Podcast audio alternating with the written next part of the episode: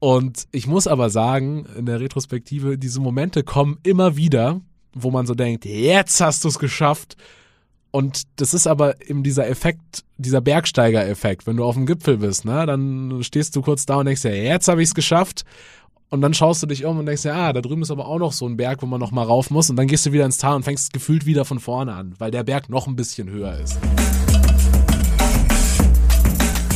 Herzlich willkommen zu einer neuen Folge des Podcasts Free Talent. Heute mit einem Gast, äh, der für diesen Podcast die Rollen wechselt, würde ich es mal nennen, äh, von hinter der Kamera zu vor der Kamera. Bei mir ist Jan Bayer, der sonst für uns äh, diesen Podcast als Fotograf begleitet. Das heißt, alles oder sehr viel von dem, was ihr auf unseren Social Media Kanälen sieht, kommt in irgendeiner Form von ihm. Ähm, und natürlich macht er das, wie könnte es anders sein, in diesem Podcast als Freelancer für uns. Ähm, Jan studiert noch und ist äh, wahrscheinlich bisher der jüngste Gast, würde ich mal tippen, den wir bisher in diesem äh, Podcast hatten. Und trotzdem hat er schon wahnsinnig viel gemacht und äh, da würde ich gerne heute mit ihm ein bisschen drüber sprechen und natürlich auch, ähm, wie er das Thema Generation äh, Z sieht, äh, mit dem er sich jetzt äh, mehr und mehr intensiv beschäftigt. Von daher, moin Jan, freue mich sehr aufs Gespräch. Cool, dass du heute hier bist. Moin Daniel, grüß dich. Freut mich sehr. Ich muss dich erstmal gleich mal korrigieren. Ich studiere nicht mehr. Seit September nicht mehr. Ich bin fertig. Ich habe Kommunikationsdesign und das Studium damit hinter mir gelassen und äh, habe mein Schiff in diesen wilden Zeiten jetzt hier in den, in den Ozean losgelassen. Perfekt. Guck, noch ein Nachteil von Corona. Vorher, vorher haben wir uns alle zwei Wochen gesehen, da hätte ich es mitgekriegt. Ja. Ähm, aber so, so haben wir das schon mal, ähm, äh, das schon mal geupdatet. Äh, perfekt, von daher ähm, yes. vielen Dank. Ähm, lass uns trotzdem irgendwie direkt ähm, ähm, ins Thema einsteigen, ähm, weil auch wenn du jetzt fertig bist, äh, eins hat sich ja nicht verändert. Du hast als Student parallel sehr viel ja schon als äh, Freelancer gearbeitet. Ähm, wie entscheidet man sich dazu und wie bist du so zu dem Thema Fotografie gekommen?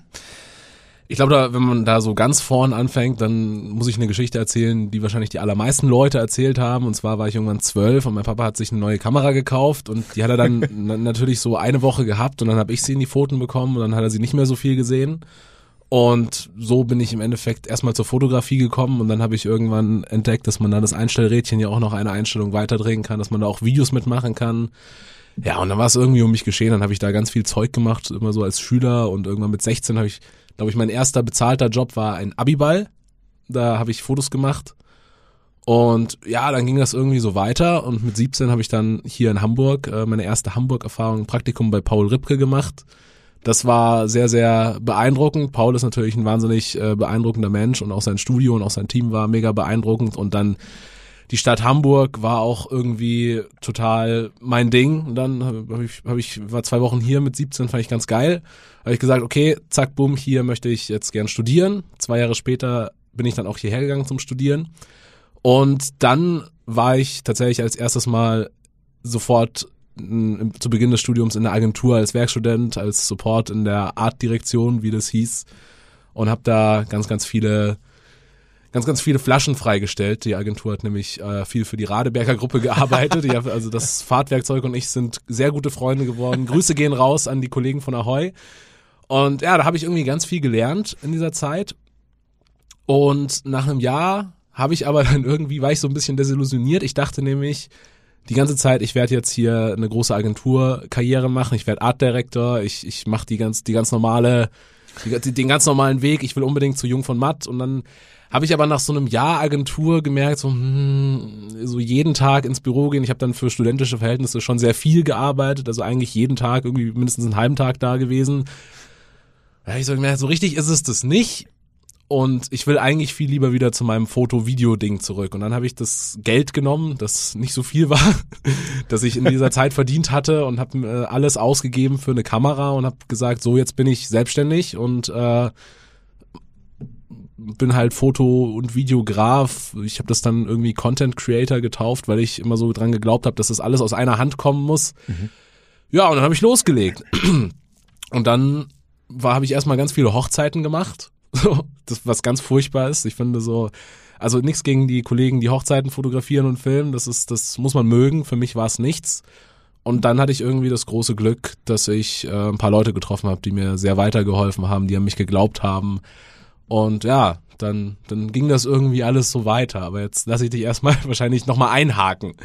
Ähm, nee, also super spannend, aber die, also du sagst jetzt irgendwie Hochzeiten, um da so, so reinzukommen. Trotzdem stelle ich mir schon auch die Frage, wie, also du warst dann ja irgendwie 19 oder so, 20 Genau, vielleicht. Ähm, wie, wie kommt man an die Hochzeiten? Also wie, ich stelle mir so gerade so die Frage, wie schafft man es von dem, ich sag mal, Hobbyfotograf, wo man vielleicht mal den ein oder anderen Schülerbeil oder so ein bisschen Geld nebenher verdient, wie schafft man es dann, so den, den Schritt zu machen, gerade wenn man noch nicht so viel Netzwerk hat, ähm, zu sagen, okay, jetzt kann ich damit auch Geld verdienen und damit auch meinen typischen Studenten, Werkstudentenjob ähm, auch finanziell ähm, ersetzen? Ja, also zu Beginn war das tatsächlich äh, ganz simpel die Jobs äh, Facebook-Gruppe von der Uni, wo dann immer mal wieder irgendwelche Leute reingeschrieben haben, wir suchen hier jemanden, der mal mit einer Kamera vorbeikommen kann. Und dann habe ich gesagt, hier, hier, habe ich bei allen Gelegenheiten immer gesagt, hier, hier. Und habe ganz, ganz äh, schöne Sachen erlebt, habe aber auch ganz, ganz wilde Sachen von irgendwelchen Hochzeiten hier in Norddeutschland auf dem Land mit 150 Leuten, was echt so ein bisschen weiß ich nicht, ich, also so, das, das, so um drei Uhr morgens ist das dann schon sketchy, so. Weil du da der, Keine der, der, Details, Einz- der einzige Nüchterne bist. ja, aber irgendwie so, so ging das erstmal und dann hatte ich einen Fotografen, der hat mich immer wieder äh, angeschrieben und mich dann als Assistent mitgenommen. Das war dann so ein, zwei Mal im Monat. Und da habe ich schon gemerkt, ah, okay, die 800 Euro, die du, für die du hier vorher 80 Stunden im Monat gearbeitet hast, die kannst du hier an, an zwei, an zwei Wochenenden irgendwie verdienen. Das ist schon mal besser. Das ist, das ist gut. Also da, da können wir, da, da können wir auf alle Fälle drauf aufbauen und dann ging das irgendwie immer weiter. Und irgendwann habe ich, äh, hat mich die liebe Linda Stark äh, über äh, Instagram angeschrieben. Linda ist Musikerin und die ist eigentlich, würde ich sagen, diejenige, auf die bei mir alles zurückgeht. Weil die äh, war und ist natürlich ganz, ganz gut in der Musikindustrie vernetzt. Und die war so die erste, die, die an mich geglaubt hat und wo ich dann halt einmal so dieses eine Hand wäscht die andere Prinzip, äh, wo ich dann da auch voll reingegangen bin und gesagt habe, okay, ich mache das jetzt hier kostenlos, äh, wenn, wenn du mir danach ein bisschen hilfst. Und ich sag mal so, Linda hat mir geholfen und zum Beispiel auch indirekt über Linda kam ja der Kontakt dann mit Luise, die ja bei, bei dir jetzt arbeitet, bei euch, bei Ja. Work Genius und ja, dann, äh, also so, da baut ganz, ganz viel drauf auf. Ich habe immer so das Gefühl, von da aus ist dieser Baum meines Netzwerks so ein bisschen gewachsen. Und das hat sich dann auch alles mehr oder weniger organisch ergeben. Ich bin natürlich trotzdem immer noch ganz viel auf irgendwelche Events gegangen und habe auch äh, überall jeden vollgesabbelt, was ich mache und was ich glaube, wie das, wie man Content machen muss. Ich habe immer äh, das Gefühl gehabt, vielleicht rede ich manchmal zu viel, aber und ich tue das bestimmt auch manchmal auch. aber ich glaube, bei manchen Leuten hat das irgendwie einen Eindruck hinterlassen, weil das ja, ich glaube, man versteht immer selber nicht, dass das das eigene Thema ist. Da denkt man ja selber ganz viel drüber nach und für einen selber ist das alles immer schon total logisch, dass es so ist, wie es ist, weil man das ja schon 127 Mal gemacht hat. Aber wenn man das jetzt jemandem das erste Mal erzählt, dann ist der ja, ist das ja für den so wie für dich, als du das das erste Mal erlebt oder gedacht hast. Und da war man ja total begeistert von dieser Idee. Ja. Und deswegen glaube ich ganz fest daran, dass man das eigentlich noch viel öfter raushauen muss, gerade bei neuen Leuten. Man muss natürlich aufpassen, dass man es nicht denselben Leuten immer wieder erzählt, weil sonst sind die nämlich auch irgendwann wie du gelangweilt von dem immer wieder gleichen Gedanken. Ja. Ja, ich glaube, da können wir als, als Deutsche auch noch so ein bisschen was dazulernen. Ne? Ich glaube, in anderen Ländern und Kulturen, da wird sehr viel offener und äh, schneller auch dann über die eigenen Themen gesprochen und ist Voll. irgendwie auch ähm, ja sehr als sehr positiv dargelegt. Ähm, USA beispielsweise ist ja auch so ein sehr bekanntes Beispiel. Ähm, in Deutschland sind wir da ja eher ein bisschen zurückhaltender und sind dann eher so, dass wir sagen, ja, weiß ich jetzt nicht, ob ich dem das unbedingt direkt erzählen soll. Ja, ich habe das, genau, ich habe halt das Gefühl, Expertenstatus muss hier immer noch über irgendeine Urkunde kommen und nicht darüber, was man tatsächlich weiß über das Thema. Ich Ja. hab, das ist das erste Mal ist mir das so in der Schule aufgefallen, dass ganz viele Leute, die ein tolles Abi gemacht haben, mit denen kannst du mit denen kannst du dich aber nicht unterhalten. Weil, weil das ist, das ist eine, also ich will da jetzt auch niemandem zu nahe treten, aber das ist eine leere Hülle. Das, das, da, die, die haben zwar das Abi dann mit 1,5 abgeschlossen, aber ansonsten ist da nicht so viel dahinter. Und, Ja. und das ist halt, ich glaube, das, das setzt sich im Leben fort und man, also gerade wie du gesagt hast, in Deutschland ist das ein totales Problem, dass man eben, wenn man dann so ohne eine Qualifikation zu haben, den Mund aufmacht, dass man erstmal so als, ja, als derjenige gilt, der so viel labert und der, der muss erstmal hier, mach doch erstmal deinen Bachelor, mach doch erstmal deinen Master. Ja. Und das ist auch ehrlich gesagt das, was ich jetzt dann die letzten drei, vier Jahre, wo ich dann irgendwie in der Agentur war und selbstständig war, was ich ganz, ganz viel erlebt habe, dass, dass ich stark auf mein Alter reduziert wurde. Und das hat mich total genervt, weil ich bin der Meinung, also ich bin ja aufgewachsen zum Beispiel mit, mit dieser, mit diesem ganzen Instagram, mit Facebook, mit YouTube. Das ist so, ich, ich kenne keine Welt ohne. Ja. Kaum. Also ja. so, ich war, also ich ganz so jung bin ich auch nicht, ich bin noch im letzten Jahrtausend geboren, aber auch nur knapp.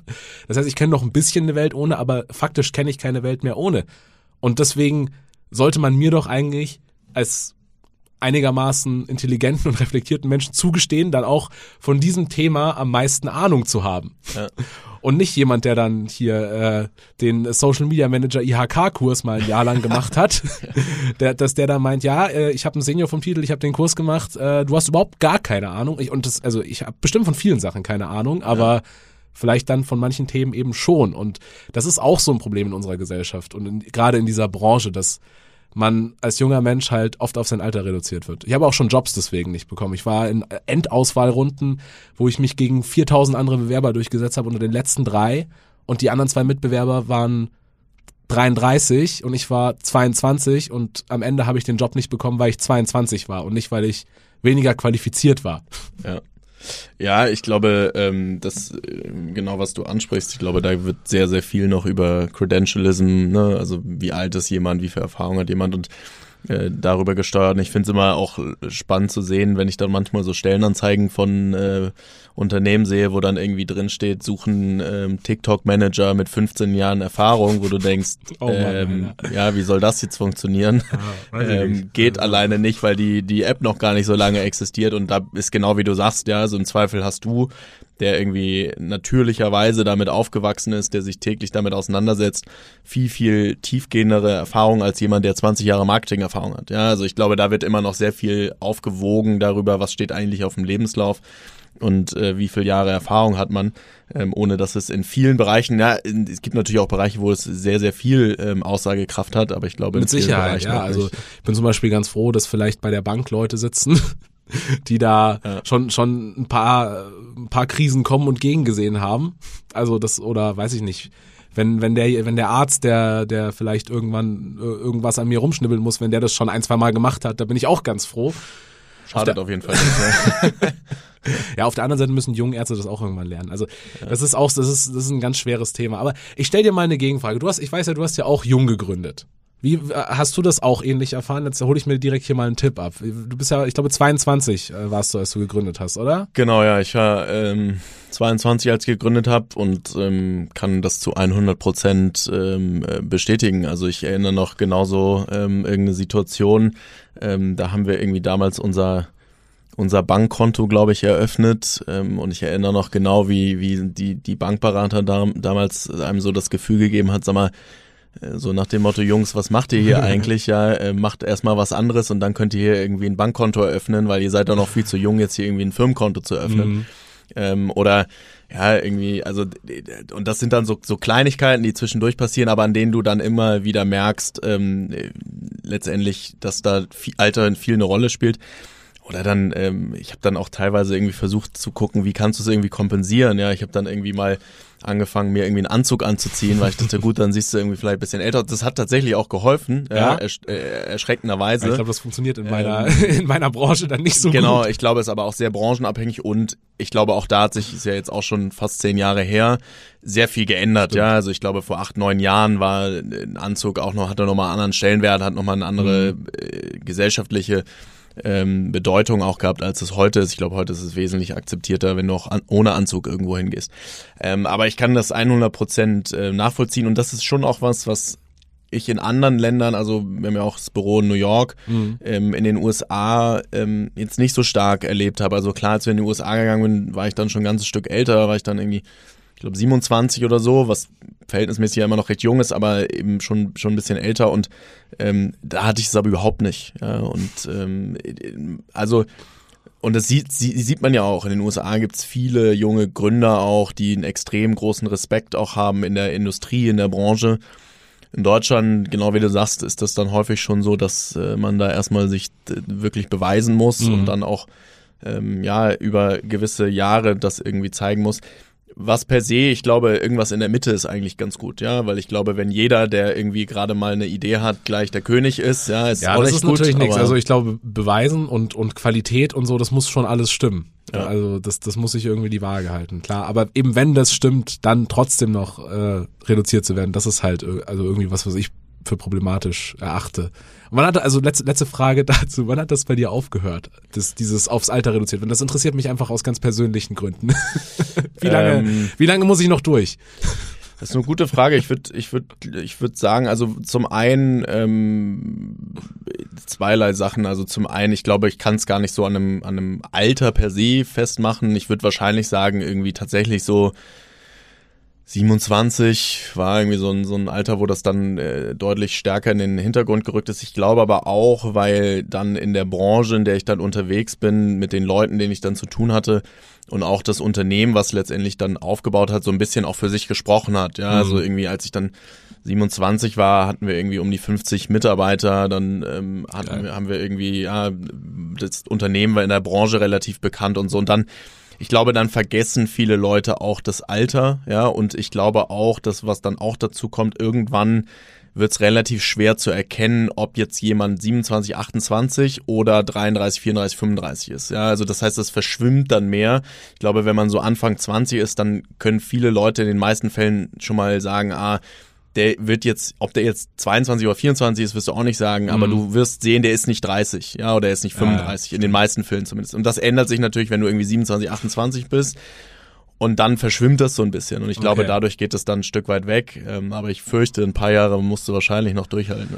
Ja, ja, ich habe mich ja, ich habe mich ja die letzten drei, vier Jahre dran gewöhnt. Also ich bin, ich bin gewappnet, glaube ich. irgendwann ähm, legt man das Thema auch so ein bisschen ab. Also ich habe dann irgendwann auch für mich entschieden, dass ich gesagt habe, ist halt so. Ja. Ja. Ähm, aber müssen wir jetzt irgendwie auch nicht, äh, muss ich jetzt mich auch nicht großartig mit beschäftigen, weil du kannst eh nicht ändern. Ja, ich stell, also ich sag zum Beispiel auch nirgendwo mehr mein Alter. Ich bin einfach Jan. So, das, wie- wie- mein Alter hat nicht, hat nicht zu interessieren. Eben. Ja, Ja. Und hat auch keinen Einfluss auf deine Leistung am Ende. Ja, voll. Ähm, ein Thema, was was mich äh, interessiert, wo ich gerne drüber sprechen würde, ähm, wir haben es so ein bisschen schon angeschnitten, Thema Urkunde, Thema Uni, Abschluss etc. Ähm, du hast ja viel während und vor deiner universitären äh, Laufbahn ähm, ja schon gemacht und wie ich ja jetzt auch festgestellt habe, die ja jetzt abgeschlossen ist. Ähm, trotzdem würde mich interessieren, inwiefern du da Synergien und einen Mehrwert gesehen hast für das, was du auch machst. Also findest du, dass die Universität und dein Studium dir geholfen haben in dem in deinem Daily Doing als Freelancer, als Fotograf, als äh, Content Producer oder würdest du eher sagen, ja, das habe ich so gemacht, weil ich musste halt ein Studium machen oder wollte ein Studium machen, dann Haken dran machen.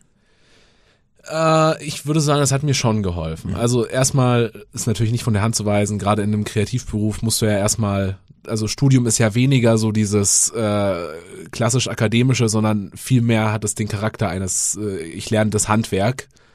Und äh, das hat, also ich glaube, das, das war, ist schon eine solide Basis, die du dir da aufbauen kannst. Du hast da halt auch Erwachsene, die dir, mit denen du kein finanzielles Verhältnis hast, die das, was du machen willst, aber schon ein paar Jahre gemacht haben und die dir da helfen können. Ich habe da so ein bisschen zwei Sachen erfahren. Also ich war, ich habe ja zwischendurch mal Uni gewechselt, weil äh, die erste Uni, an der ich war, werde ich den Namen nicht sagen, aber da war ich sehr unzufrieden, denn äh, das, das lief alles super und, und äh, ich war da eigentlich ganz geschätzt. Ich hatte immer gute Noten, bis ich angefangen habe, äh, als Freelancer zu arbeiten.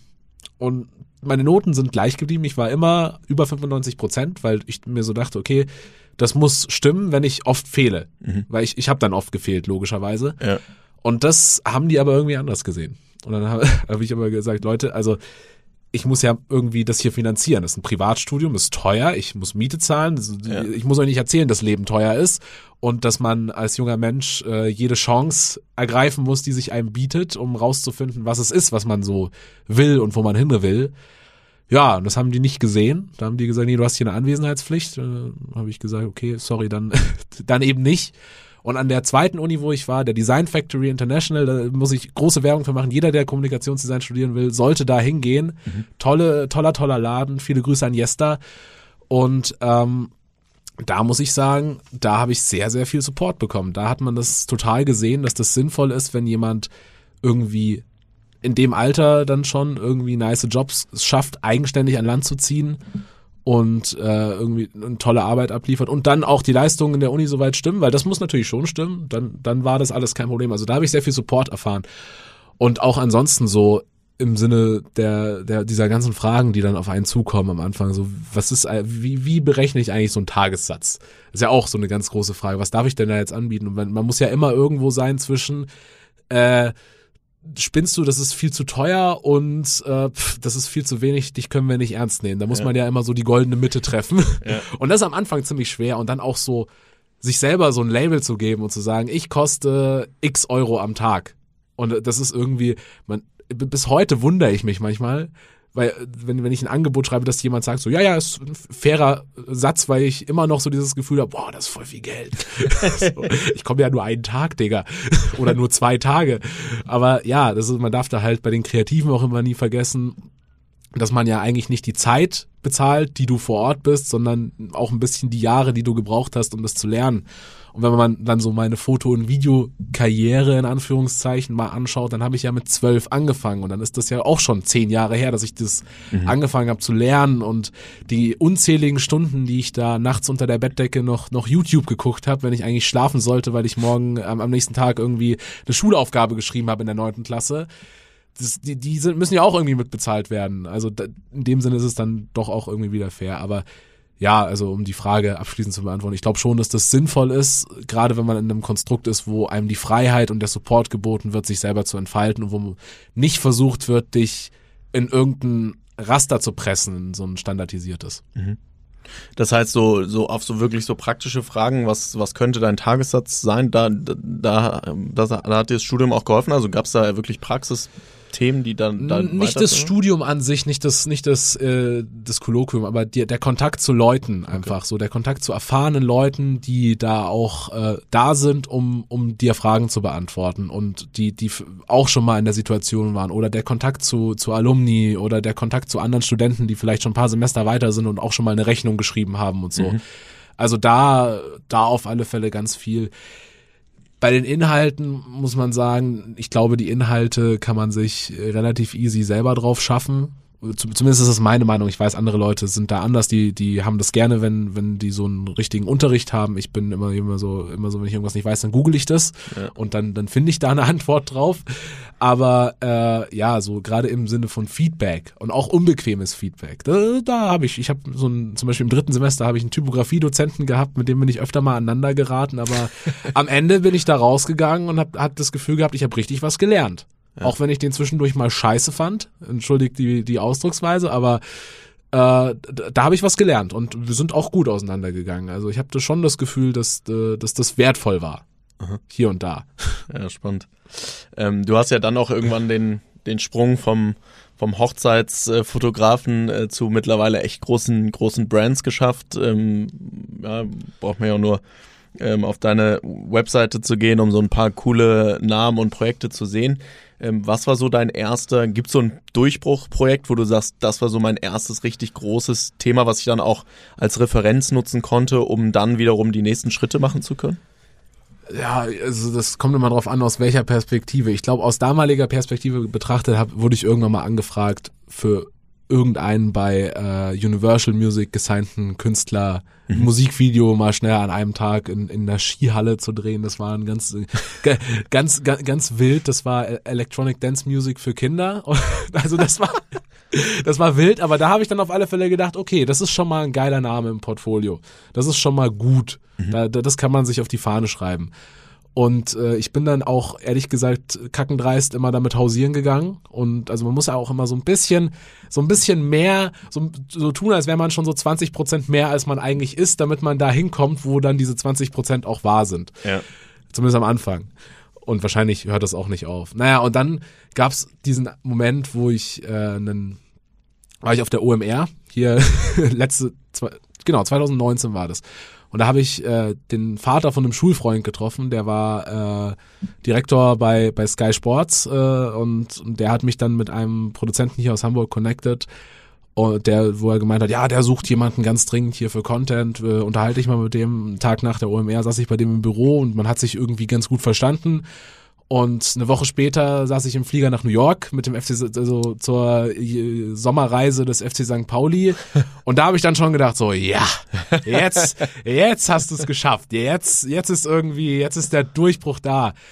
Und ich muss aber sagen, in der Retrospektive, diese Momente kommen immer wieder, wo man so denkt, jetzt hast du es geschafft. Und das ist aber eben dieser Effekt, dieser Bergsteiger-Effekt. Wenn du auf dem Gipfel bist, ne, dann stehst du kurz da und denkst, ja, jetzt habe ich es geschafft. Und dann schaust du dich um und denkst, ja, ah, da drüben ist aber auch noch so ein Berg, wo man noch mal rauf muss. Und dann gehst du wieder ins Tal und fängst gefühlt wieder von vorne an, weil der Berg noch ein bisschen höher ist. Ja. Also diese, diese geschafft Momente, die, die halten zumindest bei mir immer nur ganz kurz. Also ich bin, ich bin da nicht so lange zufrieden damit. Ich will dann immer größer weiter. Ob das gesund ist, äh, das, das muss irgendjemand anders entscheiden, aber mir macht es Spaß auf alle Fälle. Ja, ich glaube, das ist ja auch ein Stück weit ähm, der Ehrgeiz von vielen erfolgreichen Leuten, ja? also sich nicht darauf auszuruhen äh, von dem, was sie, was sie erreicht haben. Wenn du das sagst. ja, also ich, ich, ich, wie du es schon sagst, ich glaube, es muss, muss, muss dann jeder für sich selber beurteilen oder andere, ob das dann irgendwie der richtige Weg ist. Bestimmt. Ähm, ja. Aber ich kann dem auf jeden Fall beipflichten und sehe seh das genauso und ähm, sehe da eine Parallele zu dem, wie ich es sehe. Aber ich glaube, man braucht auch diese Ich hab's jetzt geschafft Momente immer mal wieder. Unbedingt. Weil, ja. also so dann gerade in einem Jahr wie 2020, wo dann diese ich hab's geschafft Momente im Vergleich zum Vorjahr ein bisschen weniger geworden sind und auch so die die Dauer zwischen den Momenten sich ein bisschen verlängert hat, da merkt man schon, ah okay, dafür arbeite ich eigentlich für die ich hab's geschafft Momente. Das ist ja. so das ist so eigentlich mein Hauptdrive. Ja. Nee, definitiv. Und ich, ähm, also ich setze mich zum Beispiel auch immer am Ende des Jahres einmal hin und, und schreibe mir wirklich händisch auf, was hast du dieses Jahr eigentlich geschafft. Ähm, weil es ist ja schon auch so, wenn du irgendwie von einem Thema in das nächste springst und immer mhm. weiter und immer weiter, dann vergisst du häufig irgendwie die Themen und wenn dann mal so ein, äh, ja, vielleicht auch nicht so ein gutes Thema kommt, dann denkst du, oh, die, die Welt geht unter, ja, mhm. nichts erreicht dieses Jahr. Und wenn du dann aber irgendwie mal ein Recap machst und irgendwie die Punkte mal aufschreibst, dann siehst du irgendwie, oh, okay, da war ein Punkt, der lief nicht so gut, aber irgendwie 19, die liefen super und da ja. haben wir irgendwie zehn Fortschritte gemacht. Ähm, und dann hast du wieder eine ganz andere Perspektive. Ich glaube, es ist extrem wichtig, da auch mal so ein Recap zu machen. Ne? Das stimmt. Ich habe zum Beispiel so eine To-Do-Listen-App und ich vergesse oft, was ich am Morgen abgehakt habe, wenn ich am Abend da sitze und dann habe ich irgendwie noch einen blöden Punkt, den ich nicht geschafft habe und dann ärgere ich mich, obwohl ich irgendwie 20 andere Punkte abgehakt habe und und ja, das ist also das ist ja genau derselbe Effekt. Also da, das, das stimmt auf alle Fälle. Da muss ja. man auch so ein bisschen auf sich selbst Acht geben, damit man, damit einem die Energie nicht ausgeht. Ja. Sehr cool. Ähm, was ähm, ich auch noch spannend finde, ähm, als Fotograf ähm, erlebt man ja auch recht viele Dinge abseits der eigentlichen Fotos oder Videos, was auch immer dann als Content produziert wird. Gibt es irgendwie so Erlebnisse, die außerhalb des Endproduktes, die im Kopf geblieben sind, wo du sagst, das konnte ich irgendwie nicht ganz glauben oder Wahnsinn, dass ich da jetzt irgendwie dabei war. Also irgendwie, ja, St. Pauli-Reise hast du gerade irgendwie schon gesagt oder machst ja auch viel für Sophia Flörsch. Also gibt's da irgendwie so, so Themen, wo du sagst, das war echt Wahnsinn, dass du da dabei warst? Ja, total. Also da, ganz, ganz, ganz viele Momente, auch, auch immer mal wieder so kleine Momente. Ich glaube, so ein, einer der Lieblingsmomente für mich persönlich war auch auf dieser New York-Reise mit dem FC St. Pauli. Da standen wir, da waren wir irgendwie dann fertig für den Tag mit dem Drehen und dann standen wir auf der Dachterrasse von, von dem Hotel am Times Square. Und da habe ich so runtergeschaut und mir so gedacht, ah, krass, ey, das ist so, so, das ist dein Job. Andere Leute bezahlen hier irgendwie, damit sie hier in dieser Bar sein können, 20 Dollar pro Drink und, und du, und du wirst hierfür bezahlt. So, ja. das ist, und dann, und dann sitzt, stehst du da und guckst runter und dann haben sie irgendwie nur für uns so einen Bereich von der Terrasse abgesperrt gehabt und, und gegrillt. Einfach auf, auf der Dachterrasse. Und das ist, also das sind abgefahrene Momente, wo man so denkt, oh, das ist toll. Ich freue mich zum Beispiel aber auch immer wieder, das sind die ganz kleinen Momente, wenn ich von einem Fahrer abgeholt werde, weil ich mir so, also da werde ich mich auch nie dran gewöhnen, wenn mir jemand die Tür aufhält. Ich finde das immer noch ein bisschen komisch, aber es ist auch immer ein bisschen angenehm, ja. wenn dann so eine S-Klasse vorfährt. es passiert nicht so oft, aber es passiert tatsächlich häufiger, als ich mir das äh, erträumt habe, so als 17-Jähriger. Und das ist, das ist auch angenehm. Das äh, freue ich mich immer total. Und was natürlich aber, glaube ich, das aller, aller krasseste ist, neben diesen Sachen, sind halt diese Momente, wo du merkst, du bist ganz, ganz nah an einem Menschen dran, wie zum Beispiel dann Sophia. Ich finde das wahnsinnig beeindruckend, wie, wenn man so in dieser, alleine in dieser Boxengasse zu sein, wo bei, bei diesen ganzen Formelrennserien, Normalsterbliche kommen da nie im Leben hin. Das ist, ja. das, das ist der heilige Gral da zu sein. und äh, weiß ich nicht, irgendwelche Rennsportfans würden da viele, viele tausend Euro zahlen und du darfst da dabei sein und du hast so dann irgendwie diese Connection zu, zu, zu, zu Athleten, zu Musikern, die kurz bevor sie ins Auto steigen, kurz bevor sie auf der, auf der Bühne stehen, so ganz, ganz roh und sie selber sind. Mhm. Das sind so die, die allerkrassesten Momente, finde ich. Und dafür bin ich immer am aller, aller dankbarsten, weil du dann eben auch zu, zu so mega spannenden und, und inspirierenden Menschen irgendwie eine Verbindung bekommst, gefühlt. Und dann so diesem, diese Momente einzufangen, das ist, das ist eigentlich, das, das sind so die besten Momente. Ja. Ja, das, das glaube ich. Wenn man sich so denkt, nur weil ich jetzt hier eine Kamera in der Hand habe, darf ich dabei sein. Ja. Also das ist das und kriegst auch noch Geld dafür. Ja und äh, ja, also so ich, ich habe ich zum Beispiel gestern ich ein Freund, der Dozent an der Uni Hof ist, hat mich da gestern eingeladen zu reden und ich habe so überlegt, da, während des Vortrags mir so aufgefallen, ja, also so alles, was ich hier erzähle, das ist ja irgendwie so auch ein bisschen quatschig, so, dass, dass das mein Job ist, dass, dass ich das meinen Job ja. nennen darf, irgendwo hinzufliegen und dann hüpfe ich da ein bisschen mit einer Kamera rum. Und äh, eigentlich ist dann auch die Kamera Nebensache, sondern mein, meine Hauptaufgabe ist, mit den Leuten zu connecten, damit die Bilder nachher auch so werden, wie sie werden oder die Videos. Und dass das mein Job ist, das ist unglaublich, das hätte ich mir ich habe da schon mit 17 oder 16 davon geträumt, aber dass das schon, dass ich das mit 23 schon dann hab irgendwie, dass ich das schon meinen Job nennen darf und dass ich nicht irgendwie in einem in einem Büro sitzen muss. Also ich habe also nichts gegen die Leute, die im Büro sitzen. das ist äh, jedem, je, aber für mich ist das halt nichts. Ja. Und ich habe aber immer gedacht, dass so diesen Status von äh, dieser Freiheit und dieser die, dieser Möglichkeit irgendwie so mehr oder weniger alles zu tun. Das hat auch immer Downsides, klar, aber das erreicht man doch eigentlich erst kurz vor der Rente. So. Das, also ich habe nicht gedacht, dass das, dass das äh, früher schon möglich ist. Aber es ist ganz schön, dass es jetzt so ist. Definitiv, sehr cool. Neben, äh, ich habe es vorhin ja schon angesprochen, neben deiner äh, Tätigkeit als äh, Fotograf hast du dich ja mittlerweile auch noch so ein bisschen so einem anderen Thema angenommen, der Generation äh, Z, zu der du auch selber gehörst. Ähm, woher kam so die Idee, sich damit tiefergehend auseinanderzusetzen? Du hast ja auch, oder hast einen Podcast in die Richtung auch angefangen, darüber zu sprechen. Was so die Zielsetzung dahinter? Also, das, die Idee kommt so ein bisschen aus der Frustration über das Thema, worüber wir anfangs schon gesprochen hatten, nämlich, dass man als junger Mensch halt oft in Sachen nicht ernst genommen wird und zwar nur wegen seines Alters. Und das, das hat mich irgendwie schon immer so ein bisschen beschäftigt und ich habe die ganze Zeit gedacht, so, wie, wie kann man das denn wie, wie, wie kann man das ändern? Wie kann man irgendwie meiner Generation und damit auch ein bisschen mir einfach mehr, mehr eine Stimme verleihen und, und mehr äh, eine Bedeutung verleihen? Mhm. Und dann war es irgendwann Anfang des Jahres soweit, dass ich ins letzte Semester in der Uni äh, gestartet bin und dann äh, ist es im letzten Semester so, dass man sich irgendein Abschlussprojekt ausdenken muss. Und da habe ich überlegt, okay, was will ich machen? Ich will eigentlich irgendwie ein echtes Problem lösen. Und dann habe ich darauf ganz lange rumgedacht und habe mich so auf die Idee gekommen, ja, man könnte ja eigentlich so ein so ein äh, Apinio-mäßiges Marktforschungstool bauen. Äh, es ist also schon ein bisschen von Apinio auch inspiriert, aber eben spezifisch zugeschnitten auf die Generation Z, wo dann praktisch, wo man immer in die Generation Z Fragen reingeben kann. Die Generation Z bekommt dann aber natürlich ein, ein, äh, ein Rewards dafür und, und äh, so hätte man ja praktisch immer eine repräsentative Meinung mhm. und müsste nicht mehr mit der Erfahrung, mit dieser Erfahrung, die andere Leute haben, rumdiskutieren, sondern hätte immer absolute Zahlen, auf denen man äh, auf, auf, auf denen man dann seine Argumentation aufbauen könnte und so müsste man sich dann auch selber nicht mehr auf sein Alter äh, begrenzen lassen, sondern könnte sagen, hey, schau mal hier, ich weiß ja, wie meine Generation tickt zu gewissen Themen. Hier, ich habe Zahlen, lass uns darüber reden, wie wir gemeinsam äh, also mir ist es auch immer ganz wichtig, dass das keine Abgrenzung sein soll. Ich will mhm. die Generation Z nicht über irgendwas erheben, sondern äh, ich, ich lege da Wert auf eine Gemeinsamkeit mit der mit den älteren Generationen, weil die wir wiederum Erfahrungswerte haben, die wir noch nicht haben. Und diese, dieses ganze Marktforschungstool war dann irgendwie so meine Abschlussarbeit. Ich habe es dann Community Voice Tool genannt, weil das dann ein bisschen sexier als Marktforschungstool ja. klingt, weil es ja auch dann der Generation Z eben eine Stimme gibt. Und was daraus jetzt aber am Ende werden soll, und das ist so ein bisschen mein Projekt für nächstes Jahr, ich will eine, eine Agentur oder ein Unternehmen, beziehungsweise ein Unternehmen aufbauen, was so ein bisschen das, was ich schon mache, nämlich die Kreation vereint, weil, und dann aber auch noch Beratung damit reinholt, weil ich glaube, dass wenn man die Generation Z in, auf verschiedene Themen früher raufholen würde, schon im, im Strategieprozess, im Konzeptionsprozess, mhm.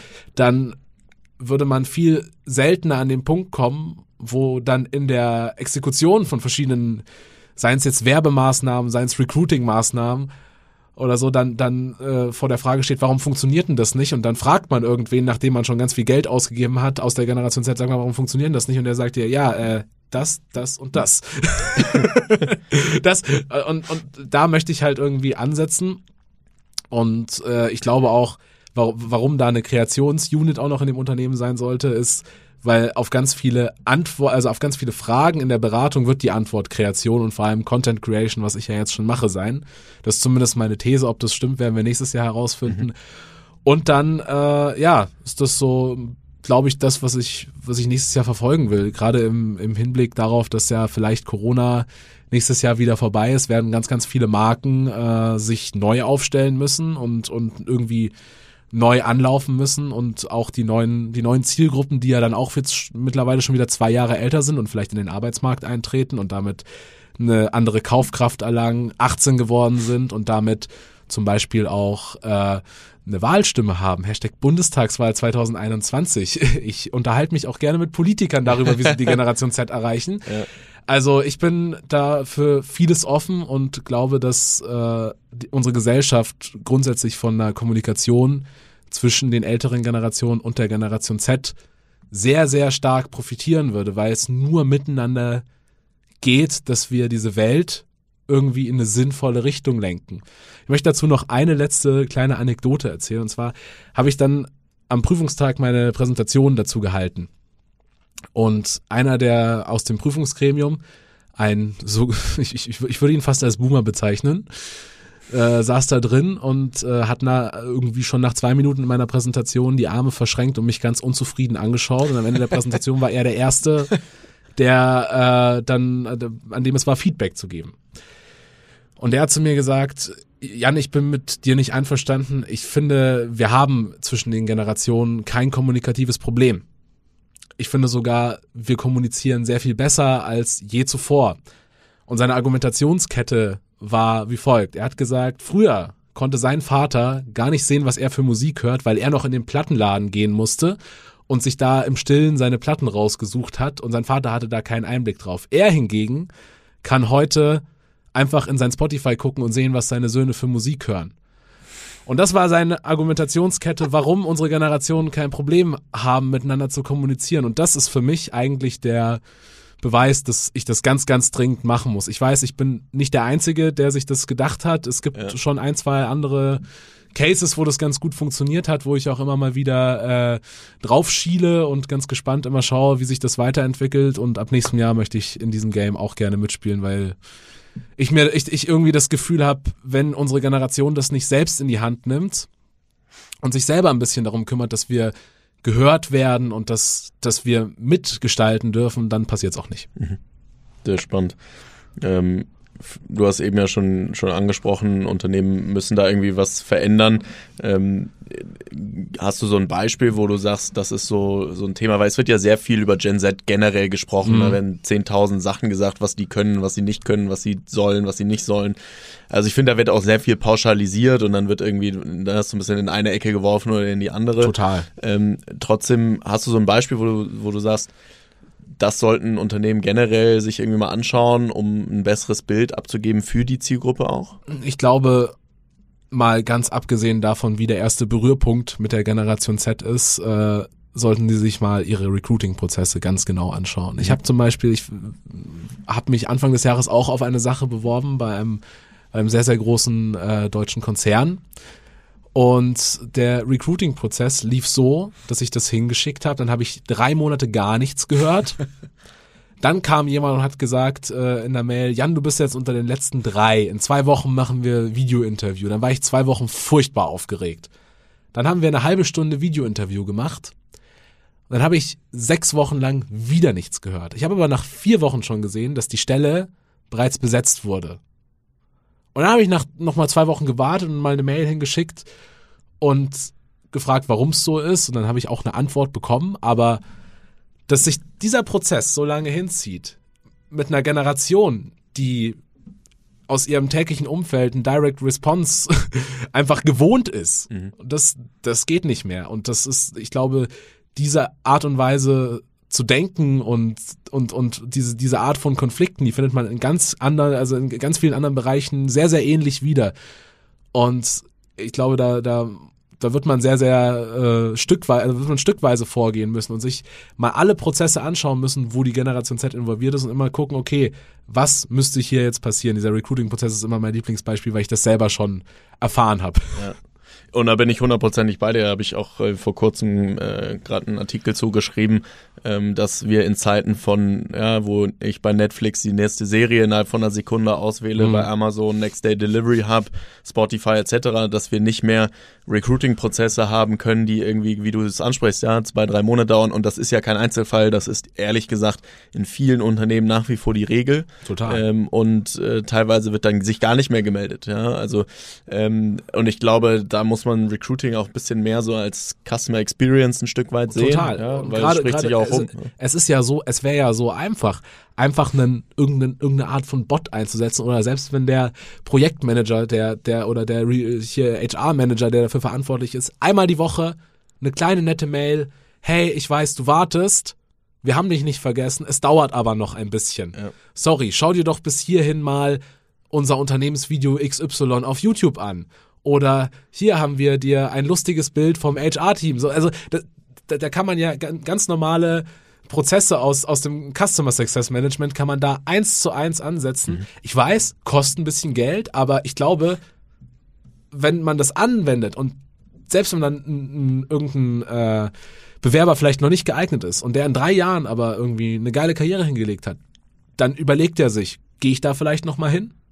Oder gehe ich da eben nicht mehr hin, weil die mich letztes Mal scheiße behandelt haben? Ja, ja genau. Ja, ja ich glaube, da gibt's äh, sehr viel zu tun. Und, und wir strafen, äh, also so dann oben. auch noch, also die Generation Z straft auch viel mehr ab. Ja. Also so, wenn irgendwas blöd ist, dann wird da nicht, nicht am Stammtisch drüber geredet mit den Freunden oder, oder beim, in, in der Fußball-Umkleidekabine, sondern da wird eine Insta-Story drüber gemacht und im schlimmsten Fall sehen das halt sehr, sehr viele Leute und das kann sich schon ganz, ganz, ja. ganz doll blöd auf dein Unternehmen auswirken. Definitiv, definitiv. Aber ich meine, da wo Dinge nicht so gut laufen, gibt's ja auch Room for Improvement. Äh, von daher ähm, eben äh, lässt sich das ja angehen. Ein letztes Thema, ähm, auch zum, zum, zum, zum Thema Gen Z würde ich gerne noch ansprechen, auch ähm, im Sinne dieses äh, Podcasts ähm, äh, so zum Thema Arbeit äh, muss ich natürlich das einmal noch, noch ansprechen und auch weil es mich einfach interessiert. Ähm, wie siehst du das in deiner Peer Group? Also du hast jetzt relativ früh ähm, viel gemacht, hast äh, eigenes Geld verdient, ähm, sehr viel Motivation an den Tag gelegt, um da auch die nächsten Schritte zu machen, arbeitest heute für, für große Brands, verdienst dein eigenes Geld ähm, in, in, mit diesen Aufträgen. Ähm, wie siehst du das in deiner Peer Group? Gibt es viele, die das Thema Freelancing, Freelancer spannend finden? Und wie wird so das Thema Arbeit grundsätzlich in der Gen Z aus deiner Sicht gesehen? Es ist ganz unterschiedlich. Ich unterscheide da einer, einerseits zwischen Leuten, die noch auf dem Land sind mhm. und Leuten, die in der Stadt sind, weil ich, ey, ich bin auf dem Land aufgewachsen, Vorort von München, aber schon sehr ländlich. Also das, das nächste Dorf hat praktisch schon mehr Kühe als Einwohner. und da ist es schon, also da, da ist, äh, es ist schon so, dass man dieses, diese, diese Sicherheit noch sehr stark anstrebt. Da geht man auch eher in klassische Berufe, aber schon trotzdem in Berufe, wo man sagt, okay, das, das, das muss auch irgendeinen Sinn stiften und das muss mir irgendwie Freude bereiten. Also mhm. einfach nur irgendwas zu machen, um ums gemacht zu haben und dann, damit man was ordentliches gelernt hat, das ist, hab, ich habe das Gefühl, das ist so ein bisschen aus der Mode und man sucht da schon viel mehr nach, nach diesem schrecklichen Purpose, der ja, dieses, dieses viel bemühte Buzzword. Ja.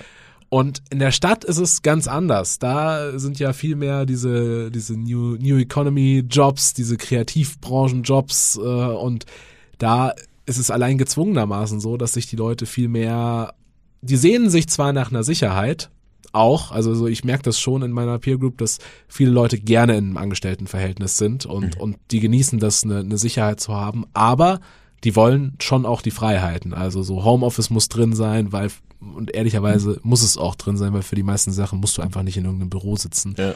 Hat man ja gemerkt in den letzten paar Monaten. Ja. Und ja, aber auch da ist, ist so dieser, diese Suche nach dem Purpose ist, ist immer da und noch viel, viel stärker.